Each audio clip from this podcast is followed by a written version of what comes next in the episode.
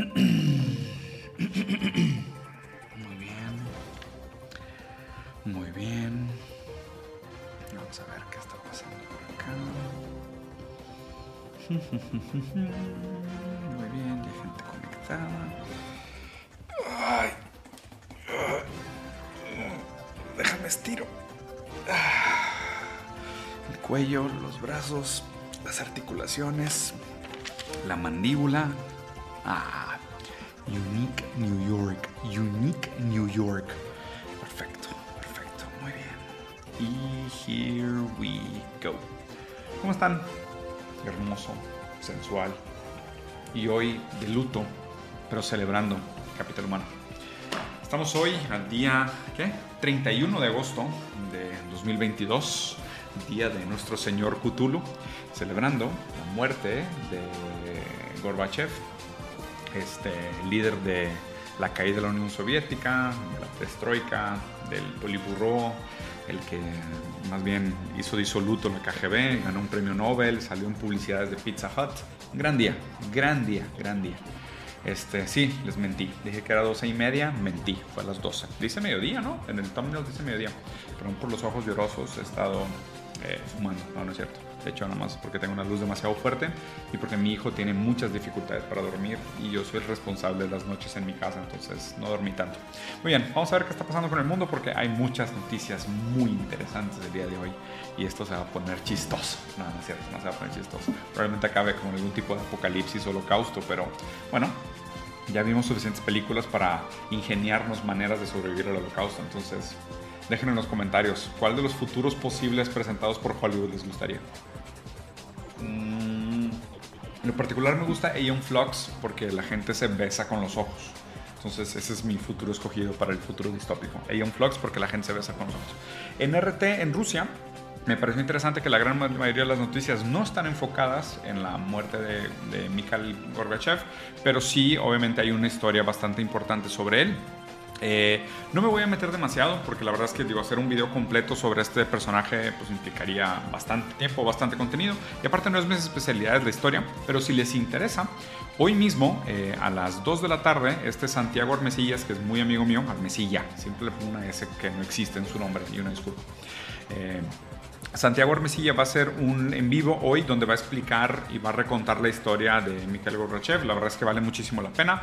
Este tipo, Santiago, es una puta enciclopedia. De hecho, es una de las personas que me da muchísimo gusto decir que voy a traer a México el día 22 para la conferencia que vamos a hacer de Confluencia. Y él va a hacer un especial hoy, un en vivo solo sobre este personaje. Entonces, si les interesa, vayan a ver, ¿no? Digo, entre algunas de las cosas, si quieren así como un resumen, para que se den una idea de, de, de la implicación histórica de este personaje, tiene desde un premio Nobel hasta salió en un comercial de Pizza Hut. Históricamente él estuvo involucrado y fue de hecho en un 25 de diciembre cuando se disolvió la Unión Soviética y Rusia cambió a un modelo democrático eh, abierto. Él negoció con Bush papá y con Reagan la apertura de, de Rusia como país, eh, la transición de, de, la Unión Soviética a un modelo más tradicional, con principios democráticos, liberales, obviamente, abriendo el mercado, provocó hambrunas terribles, mató a muchísima gente de hambre, provocó muchísima escasez. Eh, es un gran traidor en muchísimos sentidos a la tradición eh, eh, del materialismo histórico, materialismo dialéctico marxista. Eh, de alguna manera también se le atribuye el Premio Nobel de la Paz por haber acabado con la KGB y por haber llevado a un fin pacífico la Guerra Fría. ¿no? Pero pues obviamente el fin pacífico de la Guerra Fría eh, pues, le costó millones de vidas a, a los rusos, eh, pero bueno, valió su Premio Nobel de la Paz y salió en un premio y salió en un comercial de Pizza Hut. Entonces un personaje definitivamente muy controversial, muy importante en la historia. Eh, vale la pena meterse a detalle a toda su vida. por ejemplo, otro de los eventos históricos que estuvo bajo el, bajo el dominio o bajo el control o de, definitivamente bajo la responsabilidad directa o indirecta de Gorbachev fue eh, la catástrofe de Chernobyl, que en grandes rasgos también ejemplifica mucho de la problemática burocrática antigua, llena de dinosaurios de la, de la, antigua Unión Soviética, que obviamente todavía bajo el mandato de Stalin y de Lenin eh, pues funcionaban muy bien, había, había rotación entre las figuras de poder, pero pues ya para cuando llegó la época de Gorbachev, la neta es de que la gran mayoría de los líderes del partido... Eh, comunista, eh, pues eran dinosaurios, o sea, eran personas muy viejas que tenían muchos problemas para tomar buenas decisiones, era absurdamente burocrático e ineficiente en el peor de los sentidos, eh, y, estos fueron una serie de, condiciones que llevaron pues, a, esta, a esta catástrofe. ¿no? Mucho menor de lo que se plantea, obviamente dañina, sin, sin, sin, lugar a duda, pero definitivamente menor de lo, que, de lo que parecería ser cuando te la pinta Hollywood. ¿no? Entonces, hoy fallece este tipo, me da gusto, la verdad también es por culpa de él, muchas de las condiciones materiales de los obreros, no solo en Rusia y lo que era la Unión Soviética, sino en todo el mundo fueron eh, depreciados. Eh, obviamente por la conquista o la entrada del libre mercado al territorio. Eh, en este proceso de transición específicamente se generaron escasez de demanda, hambruna, explotación laboral. Pérdida de condiciones materiales para los trabajadores, pérdida de poder adquisitivo, en fin, pues una serie de problemas, ¿no? Pero de nuevo, si les interesa detalle, que no es el objetivo aquí, les recomiendo mucho el video que va a hacer Santiago hoy en su canal y para meterse a detalle la historia de, de él, ¿no? Por otro lado, otra cosa que estaba comentando eh, RT, que la OTAN está preocupada por las relaciones que se, que se, están dando en el Ártico entre Rusia y China. ¿no? Y pues como siempre, Estados Unidos y la OTAN, que de nuevo es un organismo absolutamente innecesario, pasado de moda, eh, que, se, que se inventó en una época donde supuestamente el objetivo era frenar el desarrollo del comunismo hacia el occidente, eh, pues ahora es nada más que el ejército particular de Estados Unidos para hacer bullying y empujar a los otros países a someterse a su dominio económico. Entonces, ahora resulta que la OTAN está preocupada y está reviviendo estas palabrerías y estas acusaciones de la Guerra Fría para hablar sobre las relaciones comerciales que están estableciendo China y Rusia. Y acuérdense que hablar de comercio no es hablar de capitalismo. ¿Por qué? Porque el comercio antecede por muchísimo y el mercado antecede por muchísimo las organizaciones capitalistas per se. Entonces habría que definir muy bien a qué se refieren con capitalismo para incluir cualquier tipo de mercado bajo el capitalismo, ¿no? Porque pues digo, si no, en el feudalismo que también había mercado, pues, no había capitalismo porque pues, la, relación de propiedad privada, en fin, la, la relación empleado-empleador no existían en esa época, sino que eran líderes soberanos. Entonces existía mercado, pero existía una soberanía del rey, lo cual no necesariamente va con los valores que el capitalismo aceptaría como hoy, ¿no? Porque si sí, pues bueno, pues regresemos a los reyes y permitimos un libre mercado, igual le, le nombramos capitalismo y estoy seguro que bajo el índice de libertad económica, que es este índice inventado, sacado del peor ano sucio, orto, apestoso de algún neoliberal de la Escuela de Chicago, no les haría sentido. ¿no? Entonces, o uno o el otro. Entonces, eh, por otro lado, hablando de Wall Street Journal, un par de cositas interesantes que aquí vamos a irlas revisando. Eh, por si no lo habían visto, y la verdad es que esto sucedió mientras yo estaba en, viaje, pero siempre lo quise comentar, a, Trump después de prohibirlo de entrar a Twitter y básicamente banearlo de casi todo lo que existe en la mainstream de Estados Unidos, eh, le hicieron una, una redada o una no sé cómo se dice, una investigación en su casa en Mar-a-Lago, ¿no? en este campo de golf, y resultó que Trump tenía unos papeles robados de la Casa Blanca, lo cual pues, este, pues, obviamente no se permite. en fin, los republicanos trataron de como de darle la vuelta a esta historia por todos sentidos, pero pues definitivamente los papeles que se robó Trump pues eran papeles realmente comprometedores. ¿no? Entonces, esto de alguna manera pinta que las próximas elecciones pues, van a ser de nuevo muy controversiales. O sea, Estados Unidos y de por sí está pasando como lo que pareciera ser una tormenta perfecta ¿no? entre recesión económica, inflación, eh, colapso de la demanda agregada, hay un problema gravísimo en el mercado laboral, eh, hay escasez de, personas que estén dispuestas a trabajar por los sueldos miserables que existen en Estados Unidos. Tenemos obviamente una pandemia terrible de opioides. Eh, las calles están tomadas por gente desabrigada. Eh, en fin, ¿no? hay, una serie de, conflictos sociales muy profundos que están como surgiendo por la fibra moral y social de lo que se entendía como el sueño americano. Y esto aunado a una situación geopolítica que pone en riesgo la hegemonía de Estados Unidos sobre el mundo.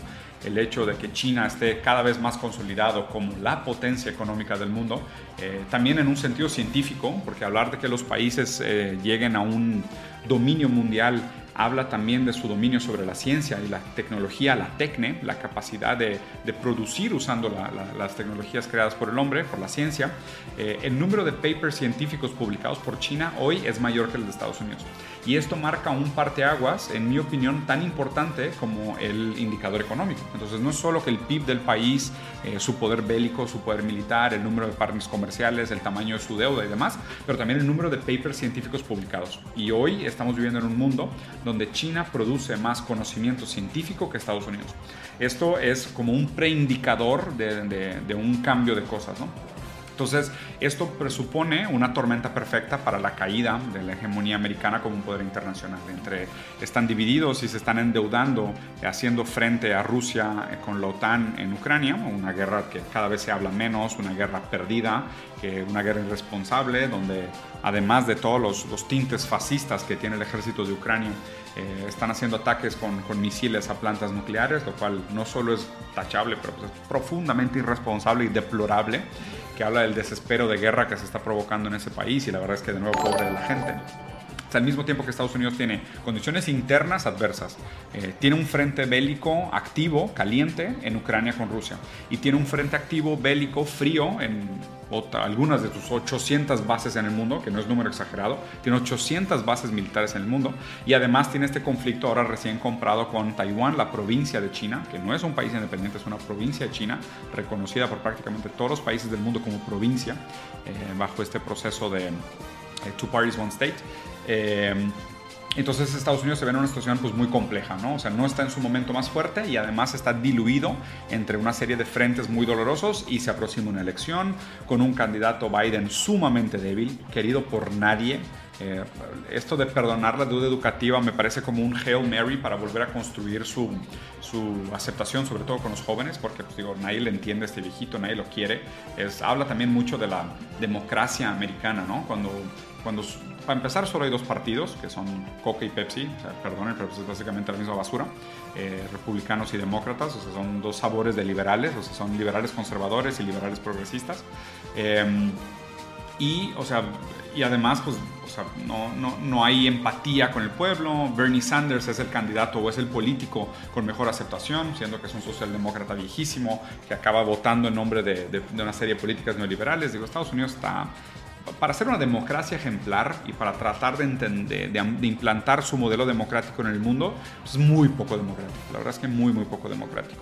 Caso que se vienen unas elecciones muy interesantes para Estados Unidos. Por otro lado, eh, Bed Bath Beyond, y esta noticia me pareció interesante por algo que les voy a comentar más adelante, ¿no? Pero Bed Bath Beyond está cerrando 150 tiendas, corriendo a muchísima gente y vendiendo acciones para levantar capital.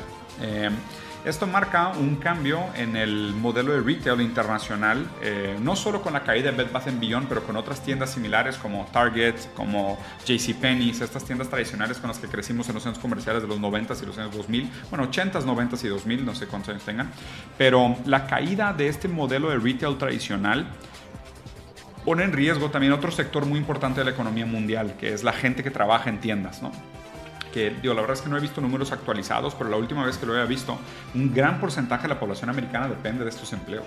Entonces, de nuevo, hablamos del el problema del colapso de la demanda agregada. De hecho, esta Viri Ríos hace poco tiempo puso un, un tweet que fue muy criticada y creo que la gente no le entendió porque es un tweet muy importante, hablando de cómo la mayoría de las grandes empresas nuevas, exitosas de emprendedores tienen prácticamente ningún empleado. Y la gente dice, ay, güey, o sea, eso porque es un problema. Tú, colapso de la demanda agregada. Es, un concepto económico de eh, la base de la pirámide no tiene el poder adquisitivo para consumir aquellos productos que producen. Entonces, eh, antes existía pues, una empresa que tenía la capacidad productiva enorme, gigantesca y giraba capitales enormes, pero también tenía una base muy grande de empleados eh, y una parte de su costo alto eran los sueldos. Pero bueno, pues estos sueldos, a entrar a llegar a la mano de los empleados, se volvía demanda, porque los trabajadores tenían que comprar cosas para vivir, Entonces, o sea, producían bienes, pero pues ellos mismos consumían esos bienes que producían. Hoy que estamos pasando de una economía rentista, una economía eh, monopólica, de grandes acúmulos de capital y además economías con, con industrias profundamente automatizadas, ya tenemos empresas que producen millones de dólares de turnover, si no es que billones de dólares de turnover, con menos de 10 empleados. O sea, y, y a ver, ningún multimillonario se gasta toda su lana en consumo para reinyectar ese dinero de regreso a la economía. Entonces, si tienes un colapso de la demanda agregada aunado a que fallan los mecanismos de reciclaje de capital, pues el dinero no entra en circulación. Entonces, lo que tenemos es dinero parado, paraísos fiscales, evasión fiscal, colapso del estado de bienestar, colapso de la demanda agregada, inflación, o sea, que, o sea falta el, faltan motivos para que el dinero circule, para que el dinero haga su trabajo dentro de la economía. ¿no? Entonces, el hecho de que sucedan este tipo de cosas es otro indicador del peligro del colapso de la demanda agregada y, eh, a fin de cuentas, cosas que predijo Marx también, eh, la decreciente margen de ganancia de los, de los capitalistas, ¿no? Y que cada vez más tengan que hacer este tipo de cosas como cerrar tiendas, correr gente, vender acciones para tener capital, ¿no?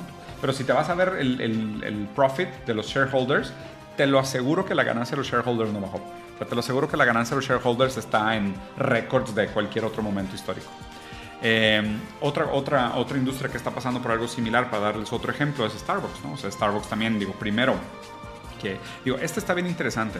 Eh, en, Estados Unidos este año y el año pasado, a, consecuencia de este chavo, algo Littles, no me acuerdo cómo se llamaba, que empezó el primer sindicato en Amazon, que obviamente Amazon era una empresa que tenía todas las estrategias en contra de la creación de sindicatos, porque obviamente saben el riesgo de que los trabajadores se den cuenta que su poder de negociación es mucho mayor cuando se ponen de acuerdo para pedir sueldos mejores, condiciones más dignas, que no tener que hacer pipí en, en botellas de plástico por no gastarse sus cinco minutos y después tener dolores crónicos de espalda por no tener breaks y tener que retirarse a los 35 después de haber dedicado su vida a una empresa a la cual les valen un kilo y medio de verga, perdón por la palabra. Eh, pero a Starbucks le pasó algo similar. Este año fue el año histórico que empezaron todas las Chris Malls, exacto, el Glittles, no sé por qué dije Chris Malls, perdón. Eh, en Starbucks también empezaron este año la creación de los sindicatos y las, las uniones de los trabajadores en nombre de ganar mejores beneficios de trabajo, que de nuevo, los los apoyo muchísimo, creo que todo el mundo debería hacer esto. El poder de negociación de los trabajadores es mucho mayor cuando negocian en grupo. Entonces, una de las responsabilidades que tienen todos ustedes como trabajadores, como capital humano, que tenemos todos nosotros como capital humano, es platicar con otros empleados, o sea, otras personas que somos iguales en el sentido de no somos capitalistas, somos proletarios. O sea, no somos dueños de los medios de producción, sino que tenemos que vender nuestra fuerza de trabajo para sobrevivir. Algunos ganan más, otros ganan menos, pero eso es realmente la única división real en un sentido material de las cosas. Es quién es dueño de los medios de producción y en un modelo económico donde cada vez hay más proletarios y menos capitalistas, eh, nuestro poder de negociación también es mucho mayor, pero parece menor por la invisibilidad que se le da a esa verdadera división de clases. De hecho, mucho de la política identitaria nos distrae y nos segrega en grupos identitarios haciéndonos pensar que yo pertenezco a tal grupo por el color de mi piel o por mi preferencia sexual o por mi punto de enunciación o por mi subjetividad, que creo que también fue mucho el error que heredamos del posmodernismo, pero no, a fin de cuentas lo que determina nuestras condiciones de vida, nuestras condiciones materiales y la creación de las superestructuras ideológicas es nuestra relación con los medios de producción. Y en ese sentido más básico es que somos capital humano. Somos proletarios, somos iguales, porque todos nosotros tenemos que vender nuestra fuerza de trabajo para sobrevivir. lo que tenemos en común los trabajadores es que si dejamos de trabajar morimos de hambre. Y los capitalistas no. No necesitan trabajar para vivir, porque pasivamente su propiedad sobre los medios de producción les garantizan su subsistencia. Y no solo eso, sino que como lo dijo Thomas Piketty, el retorno de inversión de la propiedad y del dinero parado es mayor que el de la fuerza de trabajo. Esa es la verdadera vigencia irrefutable del pensamiento marxista en nuestra época. Eh, y para que vean, mm, ¿dónde está? Mira, aquí. ¿Cuáles son los buenos stocks para comprar? Definitivamente Bed Bath Beyond. Hay que apostarle a la pérdida. O sea, si están liquidando sus assets, pues hay que comprar esos assets porque están desesperados. Están corriendo gente, están cerrando tiendas, están rebajando y liquidando, pues aquí, aquí mero es donde se gana dinero. Acuérdense que si es bueno para el capital, es malo para el capital humano. En este caso es muy malo para toda esta gente que está siendo liquidada y despedida, se está quedando sin empleo. Es bueno para el capital. Acuérdense, si es bueno para el capital, es malo para el capital humano. Eh, haciendo un poco más de hincapié en América Latina, eh, primero esta semana hubo un gran debate, vienen las elecciones en Brasil, eh, voy a tratar de meter más esto a los ciclos de noticias y voy a tratar de hacer estos ciclos de noticias un poco más frecuentes, por lo menos una vez por semana ahora que volví hubo un debate entre los, algunos de los candidatos de, Brasil, que de hecho una gran injusticia que me parece que se cometió es que quedó de fuera la candidata del Partido Comunista, Sofía, que es una economista brillante, sumamente bien preparada, eh, que hubiera elevado muchísimo el nivel de conversación del debate, pero que se metieron a los, en el debate metieron a los candidatos que tienen el mayor nivel de aprobación, Lula, Bolsonaro y Ciro Gómez, que son los tres primeros principales, eh, Simón Tebet, que es una mujer que creo que está en cuarto lugar, o no, más bien quinto sexto lugar de, de aprobación de votos, eh, y se dio, pues obviamente, el gritadero, el pointing fingers, las novelas, ¿no? O sea, está aquí el emperador Palpatine Bolsonaro le apunta el dedo a Lula, aquí Lula eh, ex socialista, ahora nuevo neoliberal, le apunta el dedo a Bolsonaro. Aquí los dos apuntan el dedo. En medio Simón Tebet queda como en la nada. Aquí un candidato que a nadie le importa porque tiene menos del 1% de los votos que no sabemos qué hace ahí. Ciro Gómez que tiene una agenda interesante en muchos sentidos de desarrollista, que cada vez más parece a Gorbachev, eh, pero que también tiene un no sé, no sé qué hacer de este candidato. Había una época que me gustaba mucho Ciro Gómez como candidato por sus propuestas económicas y ahora cada vez me cae peor como persona. Eh, tal vez sería bueno en un sentido intermedio para el desarrollo de Brasil, o sea, me parece que tiene una serie de... su manejo de presupuesto público me parece muy, muy inteligente. Lo que ha hecho con estados en Brasil eh, prueba que, es, muy competente como administrador, eh, es muy bueno negociando probablemente no sería una persona que avanzaría la agenda histórica en el sentido de el movimiento que necesitamos hacia futuro, eh, pero sí me parece que sería una persona que lograría eh, mover el desarrollo histórico de Brasil en un sentido productivo, sobre todo porque en la última administración, en la de Brasil, a la madre, güey, no, no, Brasil perdió años de desarrollo en manos de Bolsonaro y obviamente la pandemia también hay que admitirlo, pero hubo una, una pérdida gigantesca en, Brasil por culpa de este tipo. Entonces digo aquí el emperador Palpatine cerrando eh, sus notas, güey, que me parecen increíbles. Vacunas, coronavirus, así como grandes notas, ¿no? O sea, este gran, gran estratega, el emperador Palpatine, aquí con sus notas para el debate, me encantó esa foto. Lula hizo un comentario que me encantó en el debate, que creo que fue de los, de los highlights de Lula. Lula ha sido siempre muy bueno en, en, debates públicos, aunque en este no estuvo tan bueno, pero tuvo un par de intervenciones que me parecieron interesantes. Bolsonaro se la pasó diciendo mentiras, sinceramente. O sea, yo creo que cualquier persona con medio cerebro y Google enfrente y, googleando las cosas que dijo Bolsonaro se hubiera dado cuenta que el 90% de lo que dijo fue mentira. Eh, Lula se aventó un muy buen comentario porque, de hecho, la otra candidata, Simón Tebet, le dijo de que, pues es que tú en tu, en tu mandato presumes de haber hecho mucho por la gente y la verdad es que yo no sentí ningún cambio. La gente no sintió ningún cambio. Y Lula le dijo, tú no sentiste ningún cambio, pero tu empleada doméstica, tu jardinero, el güey que te prepara el pan y el güey que limpia tu casa, ellos sí sintieron un gran cambio. Y revelando realmente lo que él fue como un gran líder eh, popular de izquierda, eh, no, no, sé si socialista, pero sí definitivamente con inclinaciones hacia la izquierda en algún sentido, la creación de un estado de bienestar.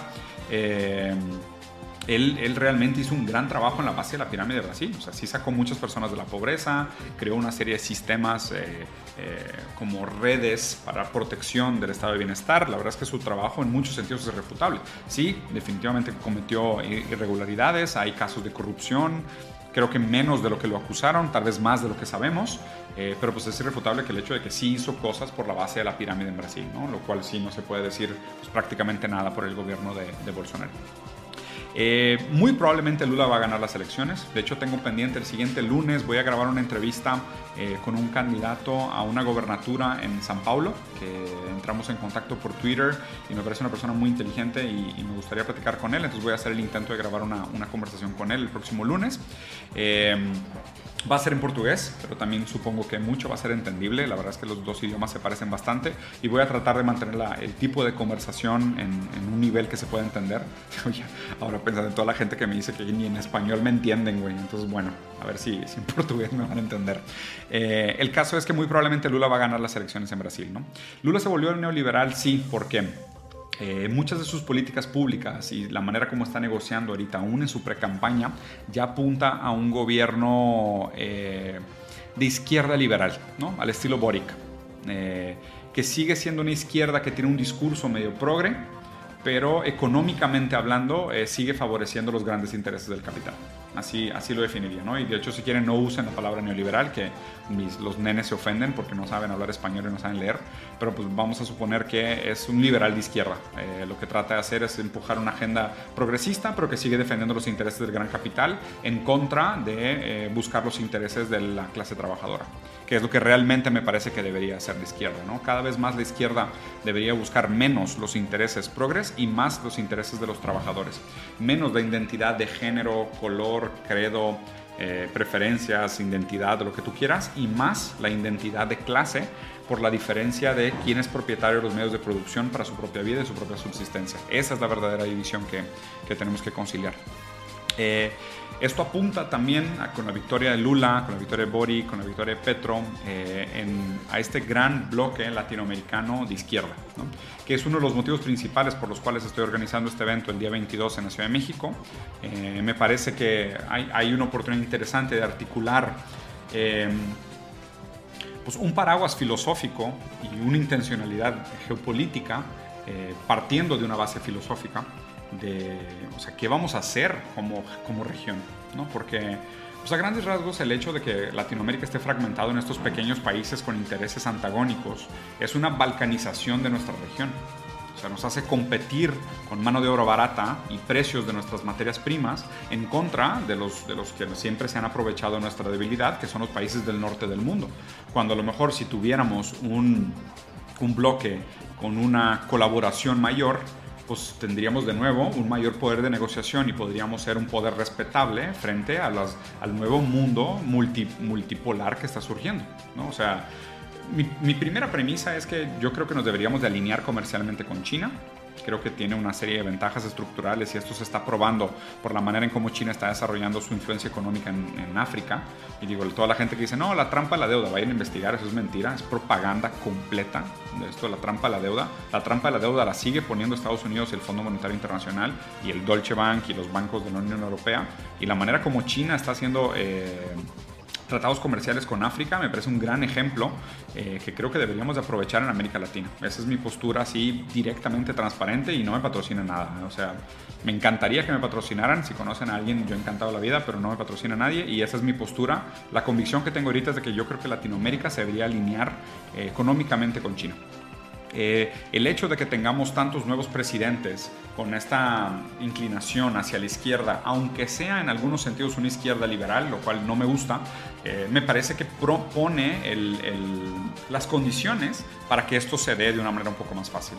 Obviamente los, gobiernos de derecha más reaccionarios, más conservadores, eh, tienden a caer víctima de la explotación eh, imperialista americana más fácilmente y creo que los, o sea, vamos a ver realmente aquí quién sí es de izquierda para ver con quién se alinean más comercialmente o cómo construyen un futuro eh, comercial para sus países, ¿no? Eh, yo creo que es parte de lo que vamos a ver. Estados Unidos en otro de sus dolores sufre una caída de expectativa de vida, la más brusca desde la Segunda Guerra Mundial y de hecho hoy la expectativa de vida es más alta en China que en Estados Unidos lo cual es otro indicador histórico de la caída de esta, eh, de esta fuerza hegemónica. Eh, había otra noticia de, sobre Gorbachev, que la neta tampoco me quiero meter tan en detalle, ya nos extendimos media hora, que es más o menos lo que quería. Les recomiendo mucho el video que va a hacer Santiago hoy, que se va a meter a detalle, entonces si quieren ahí vayan por allá. Eh, voy a empezar a revisar también este periódico que es el People's Daily, que es un periódico chino. Digo, ya que reviso RT, Wall Street Journal, New York Times y El País, que pues, es un poco de, manteca, chile, chocolate, vainilla y licuadora y lo que tú quieras. Eh, voy a empezar a revisar también noticias un poco sobre el mundo asiático, que es, representa un gran porcentaje del mundo y la verdad es que si hablo tanto de, de la importancia de alinearnos con ellos, pues es importante entender realmente qué está sucediendo. ¿no? Eh, para la gente que todavía tiene esta dificultad de entender el modelo chino o, definir si China es o no socialista, comunista o capitalista, hay una serie de videos en internet que lo explican. De hecho, Santiago tiene uno muy bueno. Hay muchos expertos en China que, que explican muy bien. Pero acuérdense que, a fin de cuentas, para hacer la división entre los modelos, más allá de la nomenclatura que se dé el propio país, es importante determinar las propiedades de los medios de producción. Propiedad del medio de producción es la lectura para mí el indicador materialista más importante de cuál es el modelo que, rige sobre un, sobre un imperio, sobre una nación, sobre un estado en un determinado momento histórico. Si existe la propiedad privada de los medios de producción, completamente privada, o sea, que no, vamos a poner el ejemplo extremo, ¿no? Una ausencia de Estado, pues entonces sí, anarcocapitalismo, si quieres verlo así.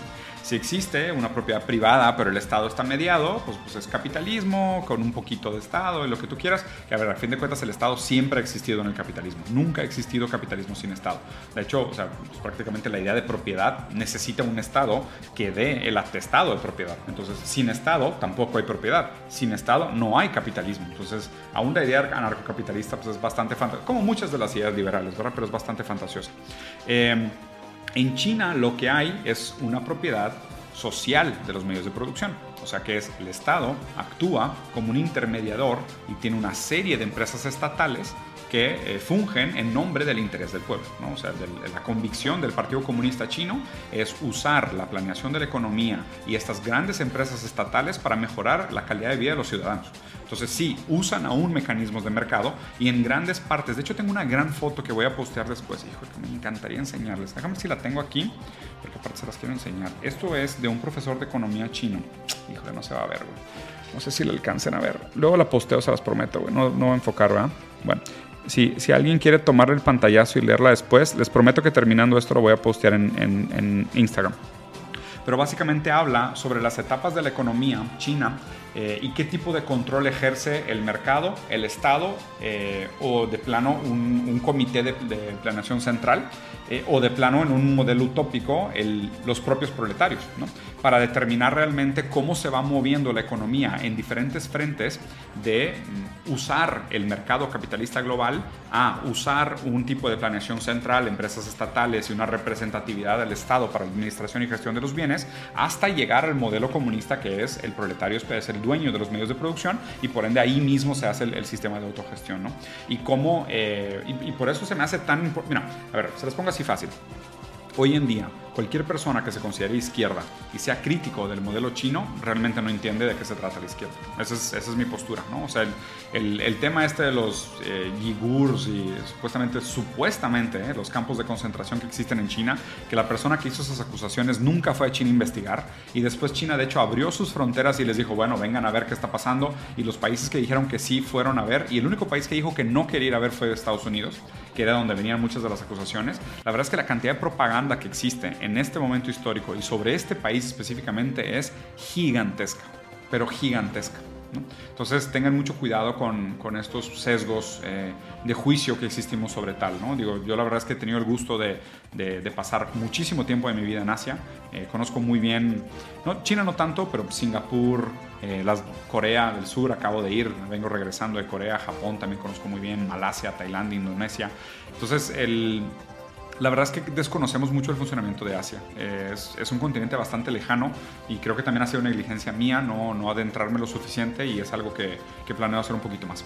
Entonces, acuérdense que a fin de cuentas para juzgar el tipo de modelo que tiene un país y determinar qué es, más allá de estas nomenclaturas simplistas de izquierda y derecha, hay que hablar sobre criterios materiales. Y el criterio material más importante para mí, de nuevo, es la propiedad sobre los medios de producción. Entonces, aquí es donde se está haciendo un cambio histórico, aquí es donde está sucediendo algo que realmente podría ser revolucionario y positivo para el futuro de la humanidad y es donde vale la pena eh, ponerle atención. Bueno, los dejo por acá, Capital Humano.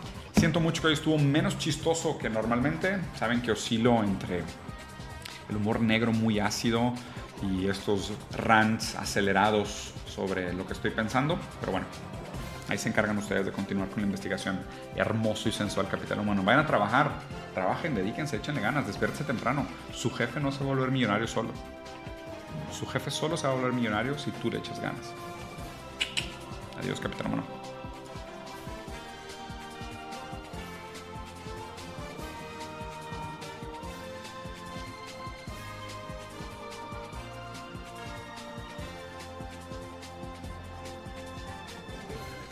Hacen aquí, güey? Ya váyanse, ya se acabó. Adiós.